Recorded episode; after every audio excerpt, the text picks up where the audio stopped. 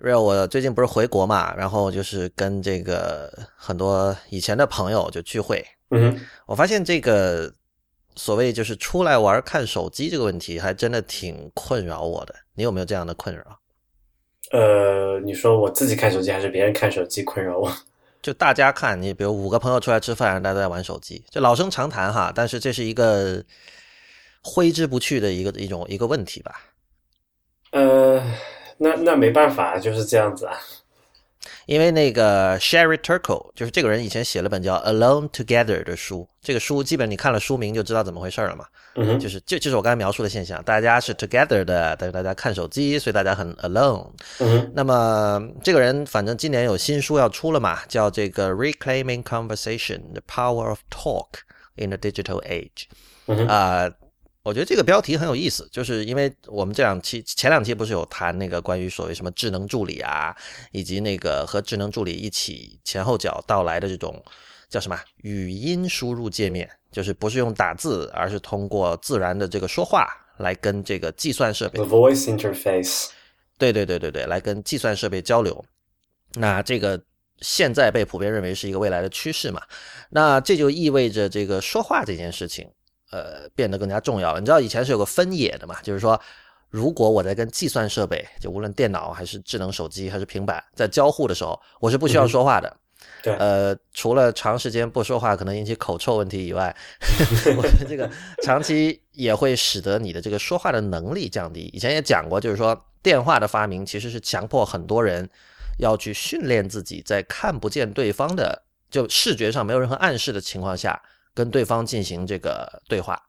这件事情其实在电话发明之前是不存在的，但是有了电脑之后呢，等于又反过来了，就是我们可以完全不进程不进行这种语音的交流。那如果说这个呃所谓的这个 voice input interface 以后真的火了之后，就是像 Siri、像 Google Now、像 Cortana，还有国内的其他的一些东西真正火了之后，呃，我们可能就是要要大量的要要开始说话了。所以我觉得他这个书 这个书出的很是时候哈，就是如果说今天的这个新一代的这个计算设备的用户已经逐渐的就他们的说话能力逐渐退化了之后。那未来会怎么样？那然后他我我估计也是为了推广这本书吧。他最近在《纽约时报》有一篇文章啊，然后他提到了这个说，呃，我觉得这篇文章几乎不用看了，就是他那个调查结果你是可以想象，就是一帮小孩出去，然后给他们做一个实验，说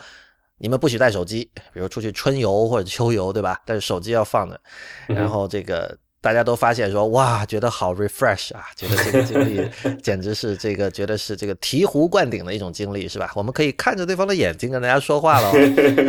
这让我想起以前就是好像，比如说很多人早年出国的时候会发现，这个美国人说话不是特别强调这个 eye contact 嘛，然后觉得这个呃中国人在这方面有一个不太好的名声哈，就说这怎么说话不看着我的，然后很多人也通过训练就强迫自己就是养成这样的习惯，巴拉巴拉。巴拉，好像现在看起来美国的小孩也在重新经历这样的一个过程。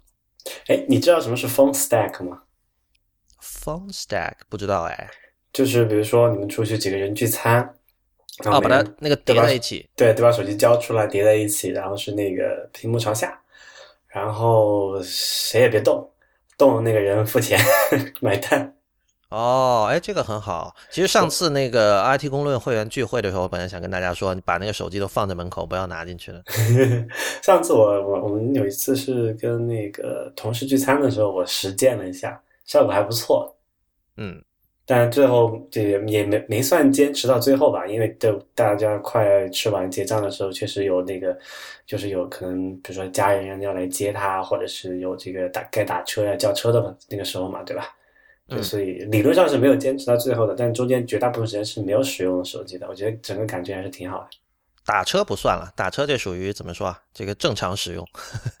我觉得那个有一点哈，就是因为会去写这些文章的人，很显然他都是就是很重度的在使用各种计算设备的人，所以这些人会去更加希望能够有一些远离计算设备的时间，是完全可以想象的。但是你还有一些人的话，就是平时他可能用的不是那么多，比如做销售的人，是吧？可能他平时就是整天在外边跟客户说话，然后嗯出来跟别人去茶餐厅吃饭的时候，就想，哎，玩玩手机吧。也有可能。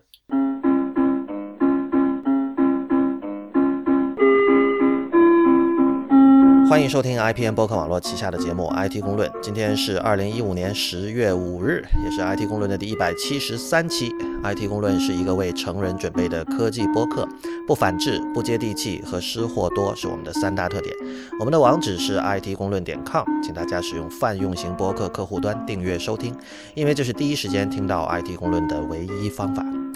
关于客户端的推荐，请访问 IPN 点 LI 斜杠 FAQ。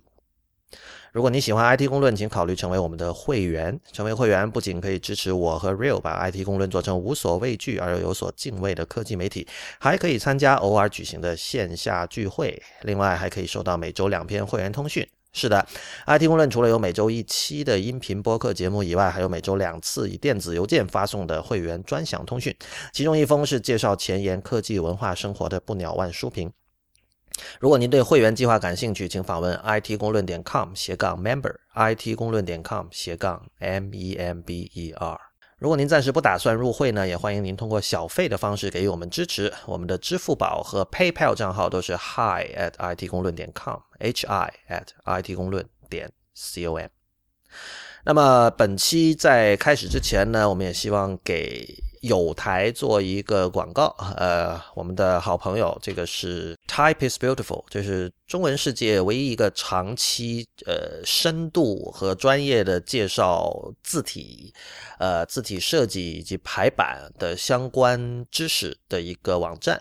那么大家可能知道，这个 IPN 旗下的内核恐慌这个节目的主持人吴涛是这个网站的 CTO。啊，那么这个网站现在他们出了自己的播客，叫自弹自唱。那两个字自然就是字体的字，然后第一个谈是谈话的谈，唱是流畅的唱。啊，它的英文名字叫 Type Chat。那么这个按照他们自己的说法是，这是第一台华用华语制作的字体主题播客节目。我觉得其实这一个这这句描述啊，其实矮化了他们。我觉得他他完全不用提什么第一台，因为你知道现在大家随便做个什么东西都要说就是第一个什么什么，第一个什么什么。嗯哼。然后，但其实这个的有识之士早就已经指出了，一个东西是不是第一个其实完全不重要，而在今天其实很难查考。而且我们知道，就是有很多东西它是第一个，但未必是最好的一个，对吧？对。呃，因为我觉得就像刚才所说，Type is beautiful 基本就是中文站，或或者你愿意说华语站的话，就它就是独树一帜的一个一个站了，就是因为它做了很久。而且它有很多很多的作者，然后他们有各种不同的角度，然后他们也有的就就它不像，比如说有的站可能只讲什么，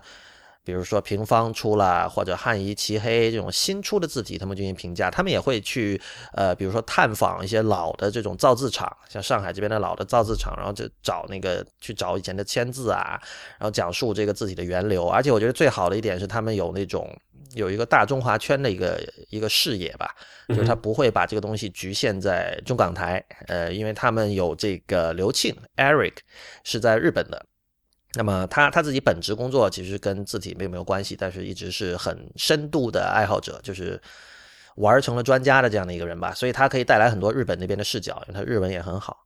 呃，所以这就很有意思。然后刘庆 Eric 刚好也是这个自弹自唱的这个，他们叫出品人，就是他同时这个担任策划和制作。呃，那自弹自唱是一档不定期发布的节目。然后 Eric 现在等于相当于是主编和主播了。然后另外有一位编辑叫钱征宇，他们两个人会一起来做，然后也会时不时的请一些嘉宾，所以非常推荐。你只要在泛用型播客客户端去搜索“自弹自唱”啊，谈话的谈，通畅的畅，就可以找到这档节目。好吧，那那个今天有什么事情？我觉得那个新闻我们可以先过一下，呃，一些简单的事情，就是今天是十月五号嘛，然后美国东岸时间的十月六号，呃，也就是北京时间应该周三，就微软会在纽约有一个发布会。那么，呃，就简单过一下他们有什么东西要发布吧。一个是这个 Lumia 九五零和 Lumia 九五零 XL 这两款新的手机，呃。都是用 USB C 的，我说现在 USB C 设备越来越多了哈。我有点好奇哈，它那个 USB C，上次你是是魅族发那款也是用的 USB C 对吧？是的。的，你有没有留意到它那个充电线是两头都是 USB C 吗？还是一头是 USB A，一头是 USB C 的？应该一头是 A，一头是 C。对，所以这件事情其实挺纠结的，你知道吗？因为我我我觉得你很纠结，因为你从一开始就很纠结于 USB C 这件事情。不，USB C 本来是挺好的一件事啊，就是说，如果假设两端都是 USB C 的话，首先那个线是不用分哪头的，对吧？而且不用分正反，你随便怎么插都是一样的。比如说那个我太太现在用那一台那个 MacBook，呃，Retina 的。就是这样，它两头都是一样的，电源就是那个电源头，那个那个什么适配器上面那个口也是 USB-C 的。但是现在我看大部分就是厂商在出 USB-C 手机的时候，为了这个兼容性的考虑，它是做了一一头是 U USB-C，然后一头是 USB-A 的这么一种结构，就是哪儿都能插嘛。对，但是就那头 A 的那头还是会有那个正反的问题嘛。对。所以我觉得，好吧，就看它还是有点麻烦的。嗯，呃，Lumia 九五零和九五零 XL 它有一个亮点，就是它支持一个叫 Windows Hello 的功能。这是什么？呃，这个简单来说就是刷脸，就是你脸部识别，然后你可以解锁。可以用照片登录吗？哎，照片哎，不知道，好问题。我把自己拍个照打印出来，然后用刷一下，可以登录吗？对，但这个这个功能，我我觉得有一点怎么说啊？就是在指纹已经成为一个就几乎慢慢成为标配的一个世界里，刷脸有一点为创新而创新吧，因为就 gimmick 嘛。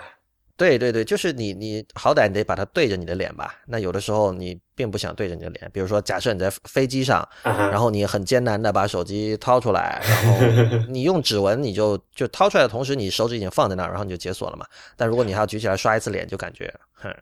哎，那个什么化了妆，它能认得出来吗？化妆应该没什么问题吧？不，你你知道那个现在我那个网上就是像微博啊、推特，经常会有人转发那种，呃，说这个谁，你看这个谁谁化妆前、化妆后的那个对比，不要说机器了，人都认不出来是你同一个人，我很怀疑。嗯，对吧？下次可以试一下。然后在这个发布会上还会发一个新的这个 Surface Pro 的 Surface Pro 四的第四代，然后 The Verge 说这个有可能是 4K 甚至是 5K 的显示屏，就是它的那个边框会再细一点，让那个显示屏幕变得那个区域变得再大一点。呃，我觉得就其实现在等于说这个所谓的专业版就 Pro 版的 Tablet 的战争可能刚刚开始吧。就是等 Surface Pro 四出了之后，你可以真的和差不多。我觉得它能买到的时候，大概 iPad Pro 也可以买到，到时候可以真的是比一下。对，到时候看谁比较厉害。对，因为这两款其实现在就很多人也讲了嘛，iPad Pro 的很多功能其实 Surface 之前早就做过了。呃，尤其是这个在有笔这件事情上，而且 Surface 它的那支笔的就一直是大家是就用的人哈，虽然这是一个 niche market，但是会需要用那支笔的人评价都很高，包括那个 Real 你也是这样。对，因为我我确实试过，那个感觉非常不错。对，所以在这个功能级就 feature set 上面，你可以说这个就是最高配的 Surface Pro 和这个 iPad Pro 其实是比较一致的，基本就是一样的。然后。接下来比的就是，我觉得比的是一些软性的，或者说没有办法量化的东西，就是所谓的，比如说感觉啊这些的。两个吧，我觉得至少就是硬件上，因为可能触感，因为 iPad iPad Pro 还没拿出来嘛，不知道用上那个笔到底怎么样。对压感的话，我觉得可能这两支笔在实际使用起来差别不会那么大，但肯定还是有不一样的地方。但是我觉得可能唯唯一的就是在硬件的那一个区别就是说哪个比较重。因为上次我我我我从 Surface Pro，然后一二三我都去拿过，然后就试用过嘛，我就觉得，嗯，作为一个就是替代笔记本的话，可能它还是有点过重了。然后 iPad Pro 其实也有点小担心呢，因为他说是比第一代的 iPad 还要重个，好像十克还是几十克来的。但是它薄嘛，就是同样重量的话，它薄的话，你会就是有一种幻觉，感觉它没有那么重。这个就很难说，可能要上手才知道。但是我觉得，就如果它比第一代的 iPad 还要重的话，我还是有点担心这个问题的。然后另外的话，可能最大的区别就是在软件的生态上面，毕竟 iPad Pro 还是基于这个 iOS 这个生态的，然后 Surface 它是一个就是 Windows 就是原生的一些应用它都可以跑嘛，最起码在软件的基础上面，那可能你可以说这个。呃，那个 Surface Pro 可能会领先一点，但是这个也很难说，因为 Windows 呃，为什么为什么 Surface Pro 会领先？因为它可以跑 Windows 的所有应用啊，它是一个，然后呢？它是一个，就是它是一个 PC 嘛，好吧，就它就是所谓的一些生产力工具啊，它可能会好一些。对，我觉得你提到这个第三方啊，不管第三方就是软件生态哈，就是其实很重要，而且这个这个确实是就是 iPad Pro 成败的一个很关键的地方，就是没错。就是现在 iPad Pro 的话，就我们知道苹果的第三方的这个开发者社群要比 Windows 系要活跃的多嘛，而且这帮人就是，呃，很有手工艺者的感觉，而且很注重品质，对吧？然后这个各种就很有爱什么的。但是，呃，现在的问题就是 App Store 的这个定价的这个问题，还有它的这个商业模式问题，对对第三方开发者非常的差。对啊，就是那个很多那种第三方开发者，他因为 Mac 上有很多这种比较贵的软件嘛，然后大家都觉得这个东西是可以持续下去的，它是一个叫做什么可持续发展的一个软件生态嘛。但是在 iOS 上面，最起码目前为止的公认的结论是说，这个东西是不可持，就是按按怎么说，你不靠这个内购，呃，就 IAP，然后不靠各种各样的去玩弄这个心理战术的方法，你是没有办法在。目前的 App Store 的生态体系下面，维持一个正常的一个可能不止两三个人的这么一个团队的呃生存状态嘛，对吧？这其实其实我觉得都不是说你是事先买就是一次性买还是内购的问题，你因为你内购你也可以做的不那么恶心，但问题在于定价，就是大家的心对价格的心理预期实在太低了现在。然后就包括等会儿我们会提到那个 Tweetbot 四不是出了嘛，然后它现在呃是一个全新的 App，然后它是卖五美元，然后。可以想见，很多人无论中外，会有很多人抱怨说，为什么不能免费升级？但是这个难道不是一件小学生都懂的事情吗？就是它免费升级肯定是不可能，肯定是要你要维持这个重力生存下去，肯定是要付费升级了。只是说付费升级你是要区分这个新用户和老用户嘛？这个很久之前我们讨论过这个问题，也是对。但我觉得这里的问题是在于，其实很多人是不知道去维护一个软件是多么大的工作量。嗯，对。我对我觉得，我觉得如果你知道了之后，我就任何怎么说啊，理性的人或者说就是不是那种小气鬼的人，你你是会明白这一点，你不会再去说那样的话，说为什么不能免费升级，对吧？因为这很可能这个这个东西一共做了一年，对吧？那你什么意思？你帮我白白干一年吗？这不可能的嘛！我觉得很多人在。讨论这些事情的时候，会会把这个焦点关注在什么正版啊、盗版啊，呃，或者这个对吧？你你你是不是一个良民什么这样的问题？但我我觉得对我来说，永远是你有没有能够让这个创作者，无论是写软件的人，还是写书的人，还是写歌的人，还是拍电影的人，嗯，呃，对于他就是创作者，显然也能也想过上体面的生活嘛，跟所有人类一样。你你有没有让这些人类，就是刚好他他的工作是属于创作东西的这一部分人类？能够对于他过上体面的生活这件事情起到一个推动和正面的作用，而不是那个对，不是不是拉他下水的那种那那那种作用。这个跟我们等会儿要提到这个 Apple Music 也是有关。这 decency 我觉得是一件很重要的事情哈，就是说，对，你要你不可能说怎么又要马儿好，要马儿不吃草，对吧？你你如果说你你给人的这个付费也好，还是说这个买的收入也好，你让他不觉得能把这个事情。呃，维持下去，那自然而然这个东西就维持不下去，那你就没有好东西可以用嘛。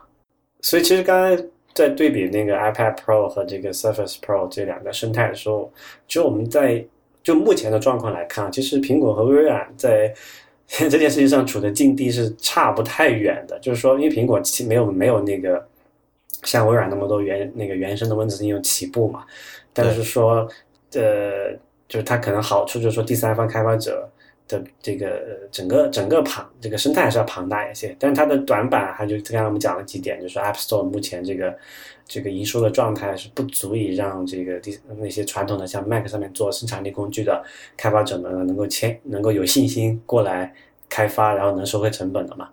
然后微软那边情况也比较 尴尬，就是它虽然说没错，它是可以运行很多这个原生的 Windows 软件，但这些软件并没有为这个 Service 这种。就是触屏或者说这个笔笔的这种输入方式做任何优化嘛，然后它的第三方就起码在移动这一块哈，第三方开发者生态是比较弱的，所以这两家怎么说这件事情上半斤八两，我觉得这个在呃竞争还是会接下来竞争还是会比较有意思的。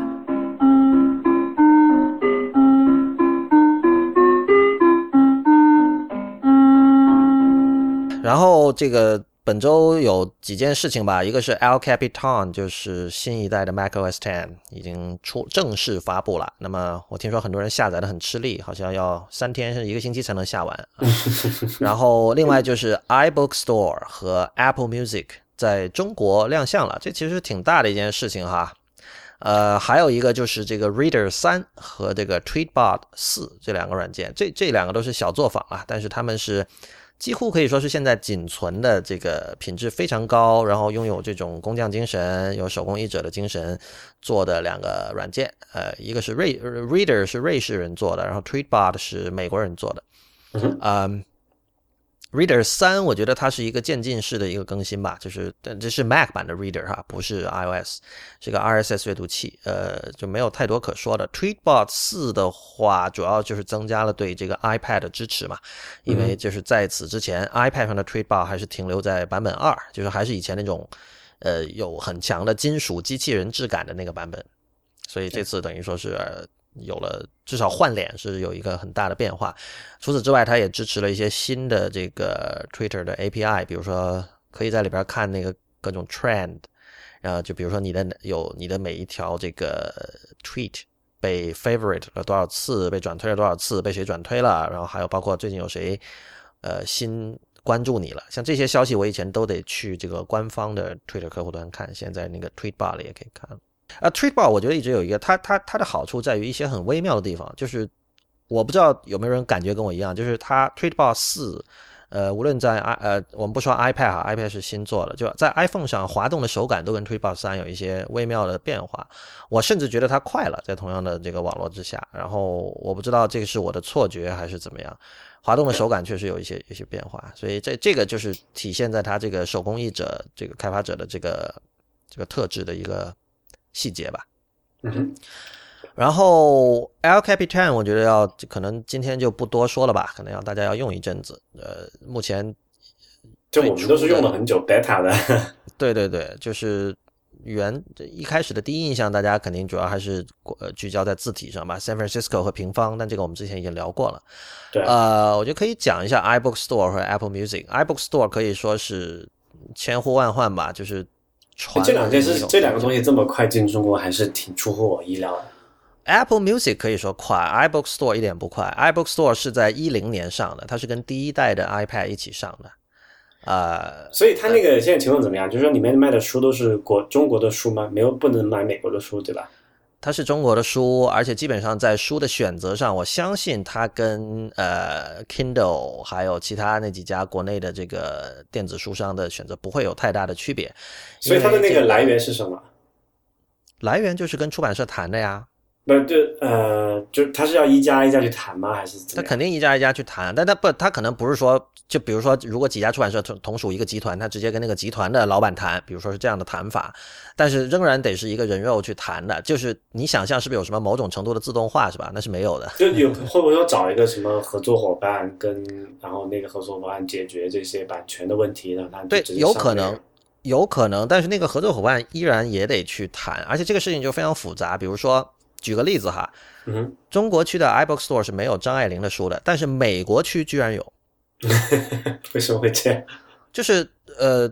别人可能会觉得奇怪，但我不觉得奇怪，因为我当年做字节社的时候，我是去谈过张爱玲的版权的。我在香港找张爱玲的这个版权所有人，这这大大家说到张爱玲的书，可能有的人会说那个她的版权是在呃台湾皇冠，或者说在那个宋怡朗。就是以前跟张爱玲是好朋友的那个叫宋琦，是当时的电影制片。宋琦的儿子在他的手里，因为他是张爱玲的遗产继承人嘛。呃，我们可以看到以前那个广州峰端他们做的有一个就叫张爱玲的那个 app，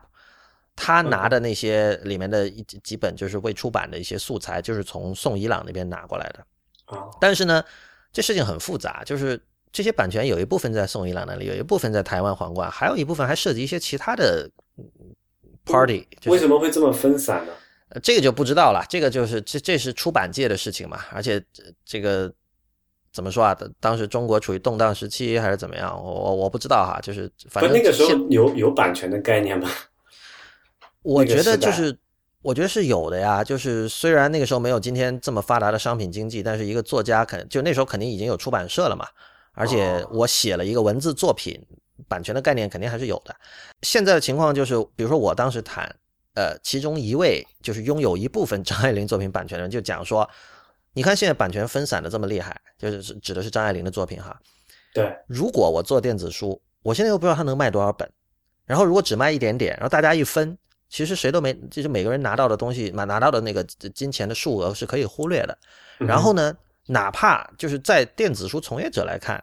呃，你作为出版社，其实你几乎没有什么工作量，你只是跟我签一份合同。但是对他们来说，这仍然是一种成本。你总得去想这些事儿吧？你总得安排一个人来负责跟这个电子书商对接吧？对，然后这个不是一一点点成本，这是很多成本，好吧？呃，我我我不太同意是很多成本了，就是说怎么说啊？如果比如说这个出版社的这个老板，或者说他的这个总监或者主呃主管这件事情的人，他是一个比如说这个数字阅读的爱好者，对于他来说可能就是一点点成本。但是如果这个人是一个可能至今就是连看 Kindle 都不习，来看连电子墨水屏幕都不习惯的人，嗯，就是非纸书不读的人，可能对他来说这件事情，就他要跨越那个思考的那个沟壑，会变得就比较困难。不是不是，我不是说这个意思，我就说，不管你说那个人到底是理解这个东西还是不理解这个，我们算一个平均数，就是你你每跟一家这个拥有版权的方，他可能是出版社，也可能是某个个人，你每跟一方去谈一个生意，就 close 整个这个这个合同之后，你肯定是有个周期的嘛，对吧？对，你这个周期要投投入多少这个人力、这个法律，还有各种文件啊，还有各种版权协议啊，还有律师费啊，它是不便宜的。你没有什么律师费啊，因为就他公司肯定有法务嘛，这种公司。对，这就是法务，就是也是人工的费用嘛。你算一下，其实这你算一下，按一个正常的做，比如说你你可能你以前做这些事儿，就跟人家谈这个版权合作，平均谈完一单多少？两周、一个月还是多长时间？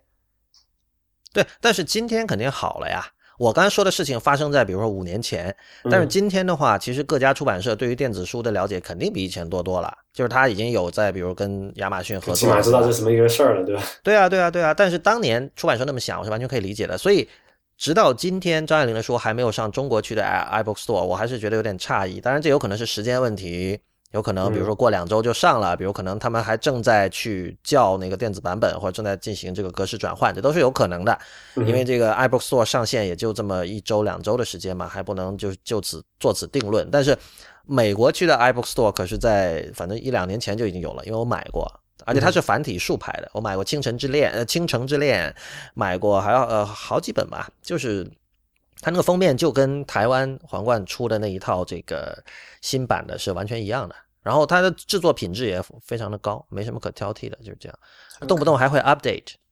就像 app 一样。在美国区里面，它是说以这个中文的形式存在吗？对，美国区是有中文书的，这可能很多人不知道，当然不多了。就有可能，比如说这个出版社有海外的关系，或者说他在美国那边有一个版权代理人，OK，呃，帮他去做。这就像村上春树的书哈，他现在其实在。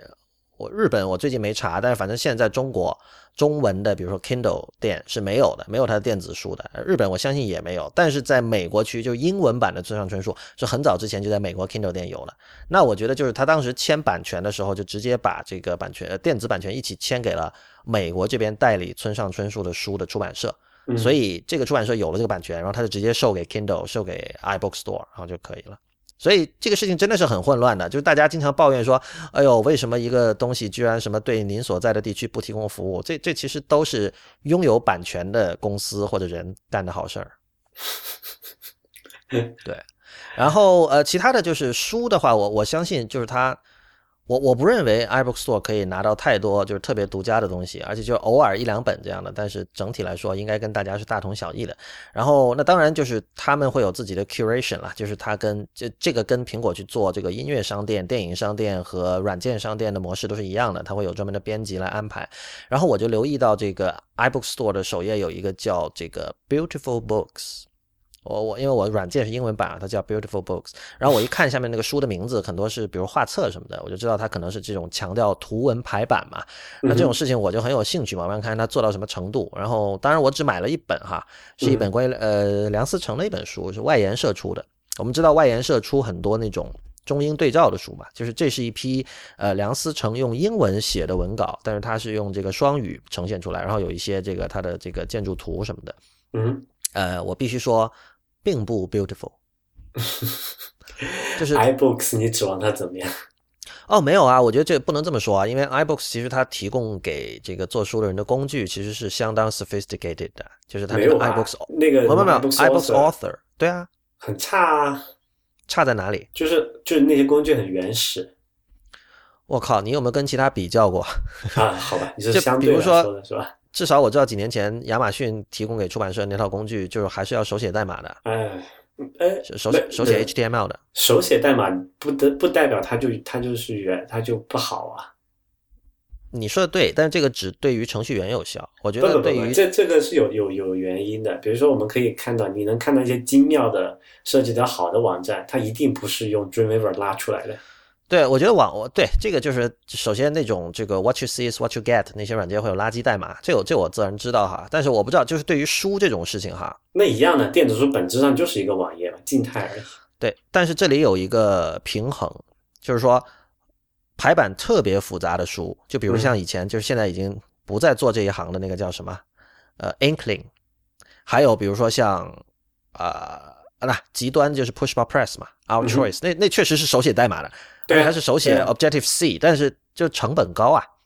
就是特别精致的电子书，你要手写代码，成本就太高了。然后出版社可能是有这么几百上千本书的，你他真的不可能说每一本都都这么搞，所以 iBooks Author 这种东西的出现，我觉得是。至少他的愿景、他的理想是好的，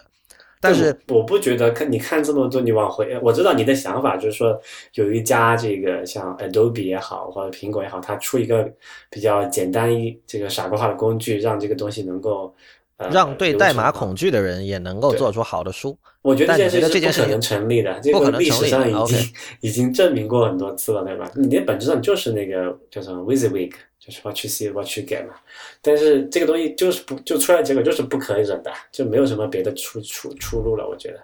但那我觉得这里有一个问题，就是说，嗯，书是一个相对静态的东西，就是书呃作为一本电子书，其实很多东西你可以它是 hard coded 的，对吧？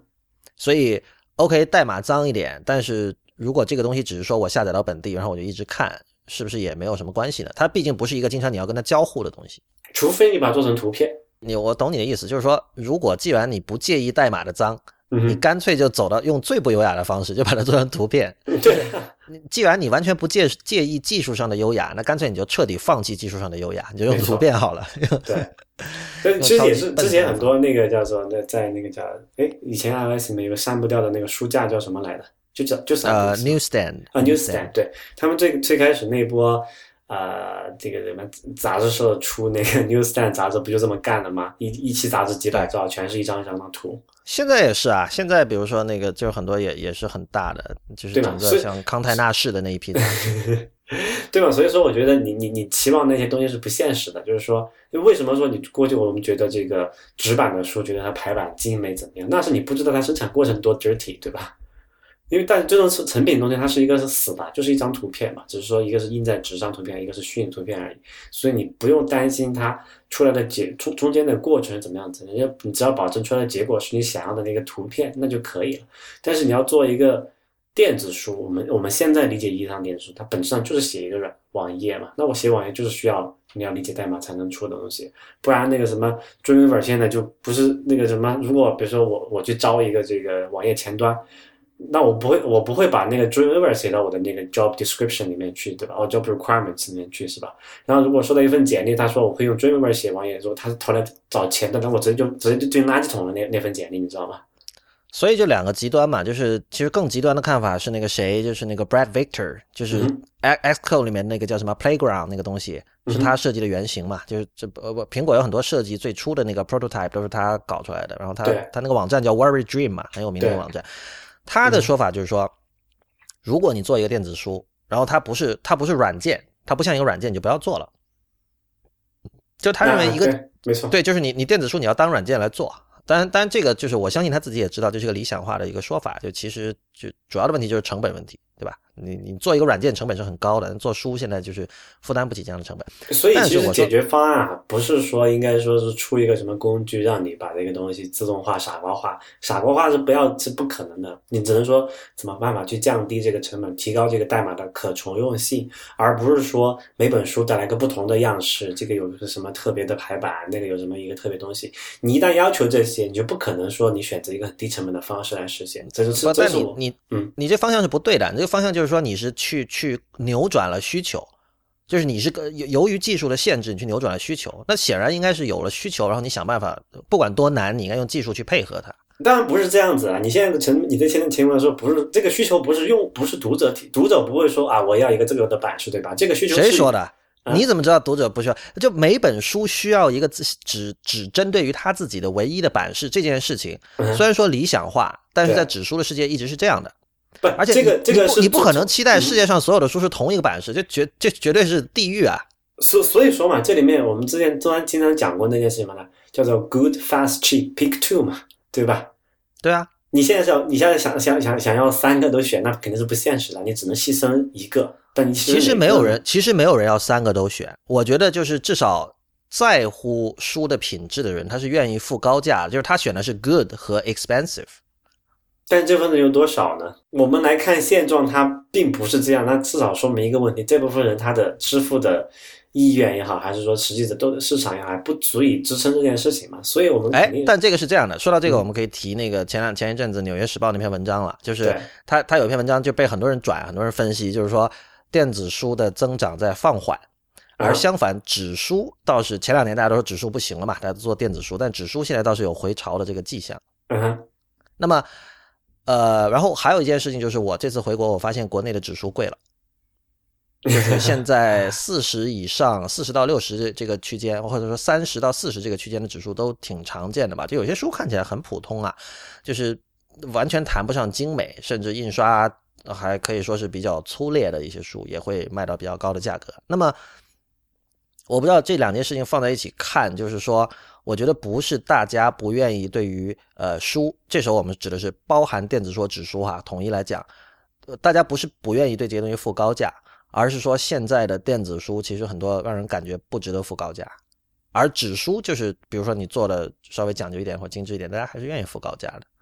所以你刚才提到说这样的人有多少，我的感觉就是说，愿意为书付高价的人，其实我觉得应该是在增多的。你可以想象，就是说之前是因为互联网刚出来嘛，大家一下就被击倒了，一下说哇，原来这么多东西可以不用钱，然后你看哇，书还这么贵。我不服，但是时间久了，你看到就电子书在用户体验，就是在阅读体验上，其实没有什么大的改进。我觉得大家也意识到了，包括 Kindle 书有很多就是最基本的这种什么英文两个单词粘在一起这种事情都会有，那就大家久而久之就会觉得。所以嘛，这个问题我觉得其实还是比较复杂的，只是说一些就是我觉得可以，就是我们刚才聊的只是一些从现现实的情况来说，哪些地方可以改进。但至少我觉得刚才你说的。从出版这个方的角度来讲，去指望有这么一个工具能够傻瓜化让你做出这个跟现在指数一样漂亮的东西是的电的电子书是不太现实的。所以这个思路如果不改变的话，你你你反复讲这个不现实，但我不知道就是像比如说八零年代像这个 Adobe 刚创立的时候，嗯哼，就是从那个角度的技术那那个时代的技术的现状来考虑，是不是做一个 Photoshop 这样的东西也是不现实的。所以，我我觉得是不是可以说今天的技术？不是，这里有一个问题，就是说，你你 Photoshop 那个例子举举的不不太对的一个 原因，是因为它生产的结果还是一张平静止东西嘛？你可以不在乎它中间的那个呃，没有没有没有没有，那个时代就是互联网没有商用嘛，所以那个时代你想的是，你知道那那个时代想的是什么？你怎么把一个把一个图片能够在电脑上呈现出来，然后你可以去搞它，你可以去加各种滤镜，可以调各种东西。我觉得那个时候。在 Photoshop 出来之前，大家已经觉得那是一件难事儿了吧？我觉得这个技术难度，就我总是有一个假说，是不是今天的创业者他不太愿意去想这种真正难的问题？当然，这有可能是商业模式决定的，就他觉得 OK，我可以找一帮很聪明的人来解决这个事儿，但是可能赚不到钱，这个我可以理解。但是另一方面，我不太能够接受，就是说你觉得这个问题就技术上是不能解决的。对，因为你本质上你要求是，你要求是件刚刚你你想一下，你你回想一下刚才说的那个逻辑，说首先我们认为电子书它是一个软件，对吧？对。然后你要低成本生产出这个软件，对吧？然后还要每个都不一样，还要每个都不一样，对吧？就每个都要定制化嘛。本质上你是要求一个有一个有一个工具能够像人一样去生产一个高质量软件。这就是要 AI 啊，这就是 AI 啊！但是这 这现在这个就哪怕所谓的就是就是强 AI 才可以实现的，但现在强跟我们连门都不知道怎么去弄，我觉得这个是不现实的。就这个周周星驰有这个叫什么？呃，叫有一个词我一下子想不起来了，叫就是它有内生的一个复杂性，是是不可能被解决的，在目前为止。嗯，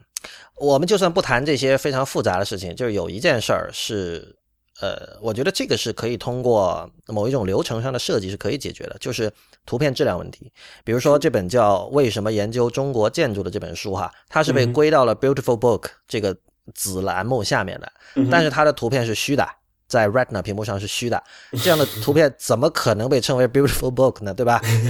那我完全明白这个图为什么会是虚的，因为就是说他当时扫描的嘛，就假设就算他当时扫描的版本是很好很好的，他确实在当时做这本书的时候可能没有想到未来会是一个 Retina 屏幕的一个未来。那么，呃，很多出版社他在管理这些原始素材上，其实他没有一个很好的。机制，所以这个最原始的 original 的这个图现在不知道去哪儿了，然后他可能得从你知道吧，某一个 project file 里面的这个这个 resource 的这个文件夹里的去去找出这张图，然后这张图很可能已经不是原始的版本，那么但他手中现在只有这一张了，那没办法，我只能用这张。所以这件事情就是这样嘛，所以我我之前讲过一个结论啊，就是以目前绝大部分这个 publisher 的。的这个 techy savvy 的程度，你不要指望它能做出什么好的软件出来，就是基因就不对，你知道吗？对，但不，但我觉得哈，就是其实做纸书也涉及很多技术，就他们也会考虑像那些印刷技术那些名词，你我都是不懂的。印刷是也是相当复杂的事情，但媒介已经不同了。你你我知道媒介已经不同，但就是说天生你不能说这些人对于技术完全无感，你最多可能说这个技术就是，但有有是一个狭义的，就是做这个 IT 技术这一块，电脑技术就是，但这我认为是可以学习的。就是我们现在谈论的无，并不是复杂的编程或精深的数学，而只不过是一张图片，我们应该怎样。保存和管理它才可以做到 future proof。我觉得这种事情是一个文科生也可以去思考的。这个最终涉及的是你这个人是不是愿意理性的去想一些事儿，而不是涉及你的大脑是怎么被 wired 的，对吧？那你不觉得你太高估现在这个就是 art education 对于这方面的培养的能力了吗？你这么说，我确实没有办法反驳，因为。我我确实遇到过很多，就是在这方面让人觉得完全无语的一些，就是比如艺术家啊，或者对吧？就其实这方面你个人的切身经历应该比我要多得多，就连我这种门外人都能看出这种中间的问题所在。嗯，好吧，反正这个 iBook Store，我我的感受大概就是这样。我当然我本身对它其实没也没有太多的期待了。至于你说，呃，模式上就是我觉得。Kindle 就它应该还是很难去跟 Kindle 打，在我看来。呃，接下来就是 Apple Music，对，这个也挺奇怪，因为我自己用的那个账号不是中国区的嘛，所以也没有办法去试。价格比较便宜的是，可以说一下价格。对，就是 Apple Music 有一点就是它采取了，你知道很多 App 在国外，比如说最低是这个六元人民币的价格，就是一美元，然后在国内是有三块钱还是一块钱的 App 嘛。然后那个 Apple Music 一样，它在美国是十美元，但是在中国就是十人民币。对，我我其实对这个，对我我我比较反感这个做法做法，我必须说，因为就是说中国现在什么东西都在升价，凭什么对音乐的消费要降价？呃，这有一个那个叫什么什么来着，就是算是价格歧视的一种嘛，就是说你针对这个市场的平均的一个状况来看，你该收多少就是多少。对啊，肯定有有有这个 think tank 不是 think tank，就是这国这个公司内部负责调研这个事情，会跟他们高层说的嘛，说中国平均收入怎么怎么样，还有什么虾米那些收多少钱，网易云音乐收多少钱，对吧？但是会说这些事情，但是这是商业逻辑。你你作为一家商业公司，你这么做是完全没有问题的。但是我是站在这个，就音乐对我来说是人类文化瑰宝嘛，我是站在艺术逻辑角度说这件事情的。就是说，很，我觉得这很简单，就是会影响大家对于音乐这个价值的认知啊。就是他就觉得音乐就该这么便宜啊。呃，也不是吧，这个东西是相对于这个收入水平来定的哦。那以前我们买正版唱片也是一百多人民币一张啊。是吧？啊，我们我们收入水平很低啊，对啊，我也是买一百多块钱一张的唱片啊。不不，我是说这个就跟中美来对比嘛，比如说一张唱片在中国现在卖多少钱，然后在美国卖多少钱，它是不是可以可比的？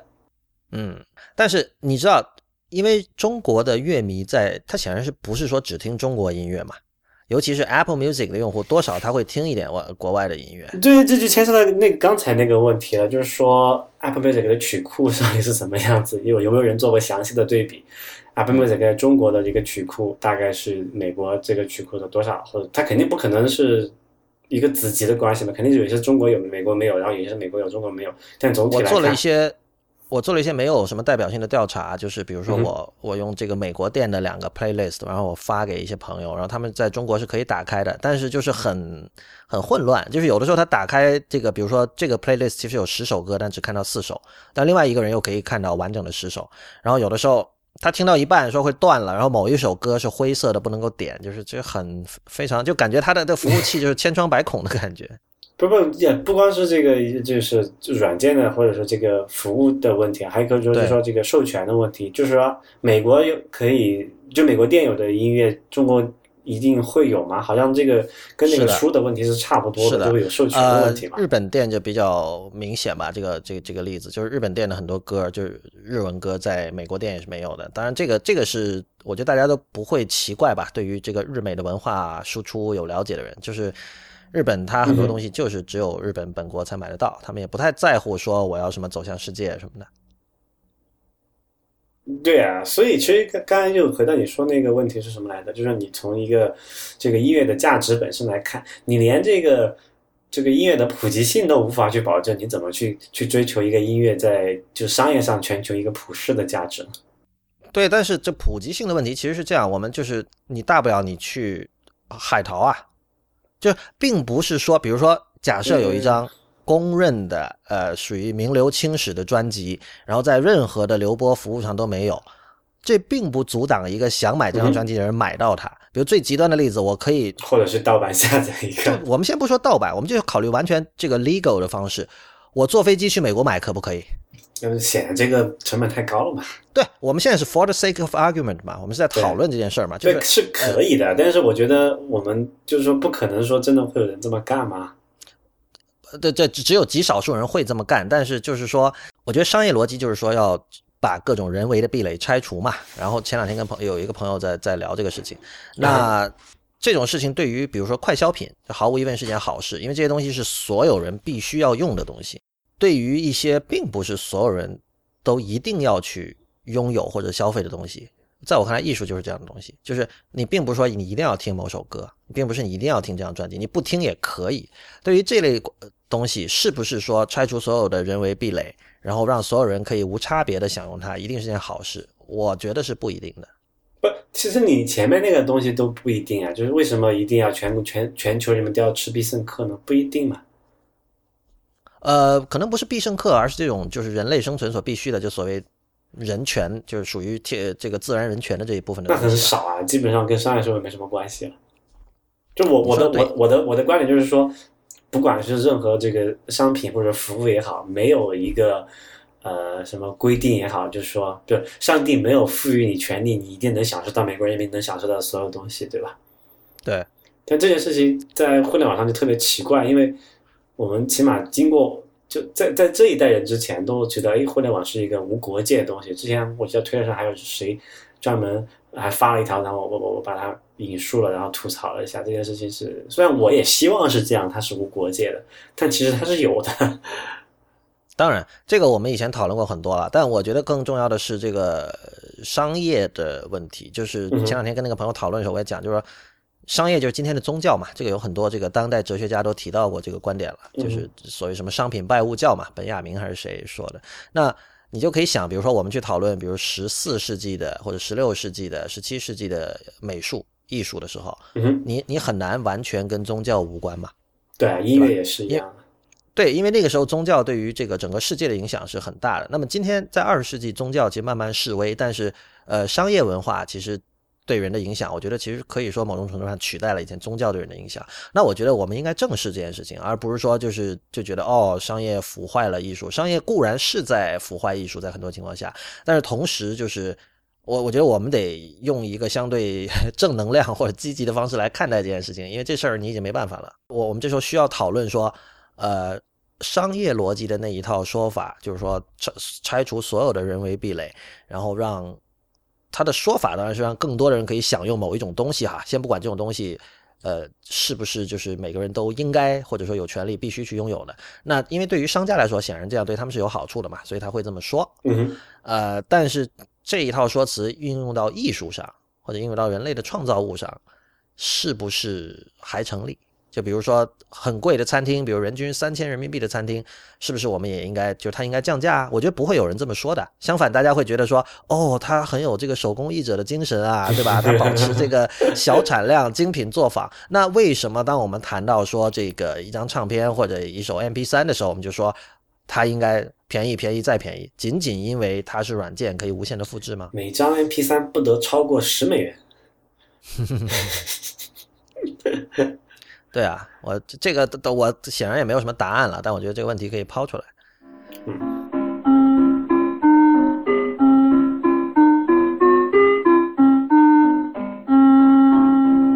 您现在收听的是 IPN 博客网络旗下的节目 IT 公论。呃，刚才讲了很多苹果的事情，跟他们相关的啊，还有一宗收购案，就是他们买了一家英国的公司，叫这个 Vocal Q。Vocal IQ。Vocal IQ，哦，对对对对对，OK，就是它是 Vocal 那个词加上 IQ，然后所以那是 L 和 I 就傻傻分不清楚，都是这个什么那个 Helvetica 的错，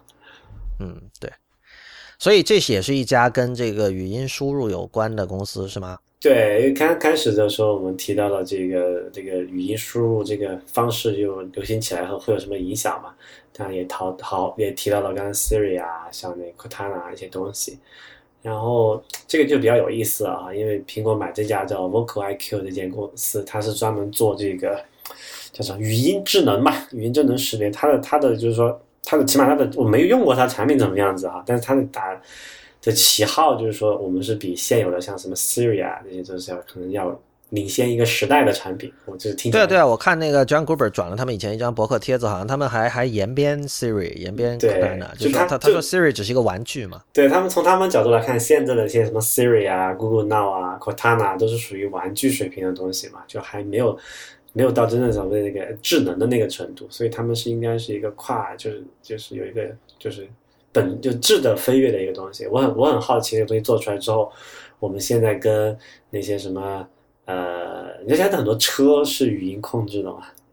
对，就特别蠢的那个，像奥迪那个，现在他买那个叫什么车载的可以导航那些系统，比 Siri 还蠢，就是可能是上 Siri 可能可能是一个这个时代我们觉得还还凑合的一个产品了，那种东西就是上一个时代的东西，你就觉得你用它跟你觉得自自己跟傻逼一样。然后他这个如果按照 Vocal IQ 这个说法的话，他们真的把这个东西，呃，就大规模呃商用化，那可能就我们再不会再像过去那样说，哎，觉得自己特别蠢，至少觉得哎，还至少还是可以对话的一个东西，这个还挺有意思。对，就我不知道大家对这个东西的期待怎么样，但是这东西很我我哎，我们之前提到过那个恐怖谷那个理论嘛，对吧？我我很一直很好奇，就是说，在这个语音这个智能这块，会不会有类似的效果？就是有一天，你跟那个这个一个 AI 或者这个强加强版这个 Siri 对话的时候，你会觉得它到底是人还是不是人？对，就是如果有人不知道的话，恐怖谷理论说的就是，当一个东西，当一个非人的东西变得渐渐像人的，在这个过程中有那么一个点，哎，是这样的吗？对对，就是会会你会觉得很 creepy。对，就是你到了一个点，就是它介乎似与不似之间的那种状态，就是你会觉得很很可怕。对，大体说就是这样一个理论。因为这个我们目前就是处在啊叫什么，不像这个什么 Siri 这些都还不像真人，要往那个 Her 那个 电影里面那种真人的语音助理那种那种过渡嘛。那肯定如果按照这个理论的话，是会有那么一个临界点，变成咦，这个时候到底有点。有点有点 creepy 的那种感觉，很可能像 Vocal I Vocal IQ 啊这种，或者是它的下一代或者眼镜版本，就会把我们带到那个点上，就觉得啊，到底是在是不是在跟一个真人说话？对，这个事儿有意思的就是在于它是怎么说啊？它是因为我们现在做播客嘛，然后这个大家是靠听的，然后像这种智能语音助理是靠说的，就是同样就是说呃。你在休息你的眼睛的同时呢，你在你可以说重新激活这个你的嘴巴和耳朵。嗯，呃，我相信就是这个，在过去很长一段时间里，大家是一个非常视觉主导的一个状态，而且这种视觉视觉主导，我经常喜欢举一个例子，就是呃，中国人看电影经常是看有字幕的电影，而且这反映在说，就是当网上讨论说，因为你知道有些国家，像比如说欧洲一些国家，还有包括日本，他们的很多那种。呃，大片儿就是这这美，比如好莱坞的那些大片儿，他在他们国家放的时候，他的那个配音版现在还是很受欢迎的。对，在中国就绝对是反过来嘛，中国就谁要看配音版是吧？配的太差了，因为对，就觉得一支枪很奇怪嘛。但我我不确定这是不是差，就有有可能只是一种陌生感。那最重要的是，中国人长时间的看，比如美剧或者外国电影，都是通过读字幕的，呃，已经让人形成了一种就是依赖于视觉呃吸取信息的时候这样的一种一种一种习惯。我觉得这不是一件好事。就是我不知道你有没有这种体验，就是有时候你去看国语片，国语片显然就不会有字幕嘛，你会觉得不习惯。嗯。好像现在电影院播的国语片也是有字幕的哎。啊，如果现在播的国语片也是有字幕的，那这事儿就简直就病入膏肓了。就难道就为什么要有字幕呢？难道他是考虑到我刚才说那个问题嘛？因为大家太习惯于看字幕，所以不，而且有还有这个一个挺挺奇怪的一个现象，因为就这么说吧，就是中国毕竟还是一个很大的国家，文化上差异虽然说都是一个中文语系，但是南北方至少的差异还是很明显。口音问题是吧？不光是口音问题，可能包括用词啊。包括在一些具体的词上面，甚至说那个演员发音，你可能听不都，你听都不。如果那个语境你不太熟悉的话，就可能不太好说。这没有那么夸张，因为比如说美国也有同样的问题。不是我我这个意思就是说，他他可能不只是一个这个口音的问题，可能就是一个文化的这个。我知道啊，就是肯定用词上对，但是这种事情就是大家学的很快的。就像有一些粤语词，现在全国人民也都在用嘛。我刚才用的“延边”这个词是只有上海人才会说的，它甚至也不是上海话，它是上海普通话，它是把上海话直接转成了普通话。就是这这种东西，大家会学得很快。但我刚才讲的是说，这会抑制你的听觉的这个水平。这已经已经就是了。我现在看很多这个国语的片子，我都觉得，哎，他在说什么？听不清楚。对啊，这是很有问题的，因为尤其是比如说。哪天，比如说一个人一一直以前是看字幕的，然后他出了国，他去看很多没有字幕的电影。先不说理解问题了，就是你你可能没有办法去体会一种主要以对话为乐趣为趣味的一部电影。比如说塔伦蒂诺的电影就最典型的，嗯塔伦蒂诺电影就有大量两个人，比如在车里那个《Pulp Fiction》嘛，就有一段就是很长很长很长，两个人就在车的后座就是臭白活。说了好长一段话，但是你你如果不会不不去理解、不去体会那种语言的乐趣的话，你会觉得那段超级无聊。另外就是说，像比如说台词的魅力，就是就像他们说，有的编剧是更擅长写剧情，有的编剧更擅长写台词。有的人就是说他写出来的台词，你看上去没有问题啊，但你一旦读出来的味道就是不对的。嗯，这都反映了就是说语言的，就语言作为一种声音，作为一种听觉媒介，它的就是它跟文字的区别吧。应该说，嗯哼，哎，所以刚刚你提到这个问题，我觉得还有点意思啊。就是其实刚才我跟我在想，我用 Siri 的这个情况，还跟你描述这个情况不太一样。其实我用 Siri 大部分还是为了不想打字，就是语音只是作为输入的一个手段而已。就是我告诉这电脑我想说什么，但是它回馈给我的信息还是以这个文字显示在这个表盘上或者是这个手机屏幕上呈现。而因为毕竟你，你比如说你在那个。你跟闹市区走着，你要导航一下，你也不可能听得清楚他跟你说什么嘛，对吧？因为周围就有什么车或者人的声音，或者是那个街边在放音乐的声音，你是你是听不到他给你反馈的声音的，所以你还是看为主。不会啊，你我就是这这降噪，这个是软件和硬件的开发商可以解决的问题嘛？就我我觉得不至于说完全听不到了，但是我能理解，就是说有时候他反馈的信息是是不得不看的。对，比如你说我要找一个，刚才我今天我去找一个呃附近的邮局，我要寄这个明信片，他就给我显示一张地图嘛，我也不会说听听你你听他的指向也没有什么用啊。就在我目前能回想起来的使用语音交互的程度，真的不是说不是交互，直交，没有没有反交，就只是我我告诉他我要我要写要一个什么样的信息，但是他。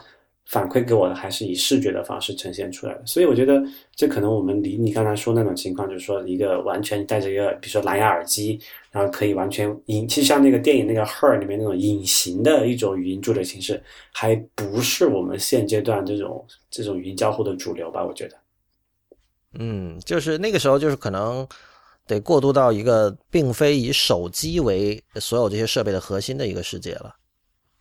对，就那个时候肯定手机都不再是一个存在的物理设备，可能就是说手表或者是一个其他样的便携式设备，然后你是通过一个像那个耳机的方式进行交互的。但是目前为止啊，这种东西都只出现在这个这个科幻片里面，因为其实从实际这个有个带宽的问题嘛，还是说这个视觉带宽会好得多？然后以我们目前对这个信息的这个处理的这个依赖的程度，我有点怀疑那个东西是否只是一个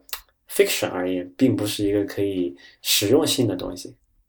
对，如果你就是完全不考虑现实，你从一个 futurology 就未来学的角度来思考的话，那样至少有个好处，就是你的视觉可以重新回归自然。嗯，就在在你可以对说到这个，好像是在目前有些有限条件下，还是还是比较重要的。比如说在开车的情况下，对吧？你还是要 focus 你到路面上面，然后通过耳朵来听一些呃辅助性的信息嘛。这时候可能反而是你刚才说那种通过语音的交互，真的是语音去语音回来这种情况会比较呃重要一些。这个已经实现了嘛？这导航嘛，就是对，但但那个只是一个应用嘛。我就说，就是在这基础之上，还能做出一些其他什么样的应用出来，还是挺有意思的。呃，声音其实就是它的这种怎么说啊？听觉体验可能比视觉上的这种用户体验更加重要，因为就是听到特别不喜欢的声音，大家的反感度是比就以前讲过，比看到比如说一个乱糟糟的一个视觉形象那种反感度是要高的。呃，但是你怎么说呢？大家这个导航的机器人声音，大家也忍了很多年了，不也就过来了吗？是什么破锣嗓子比颜值就比长得丑呃差多了是吧？对。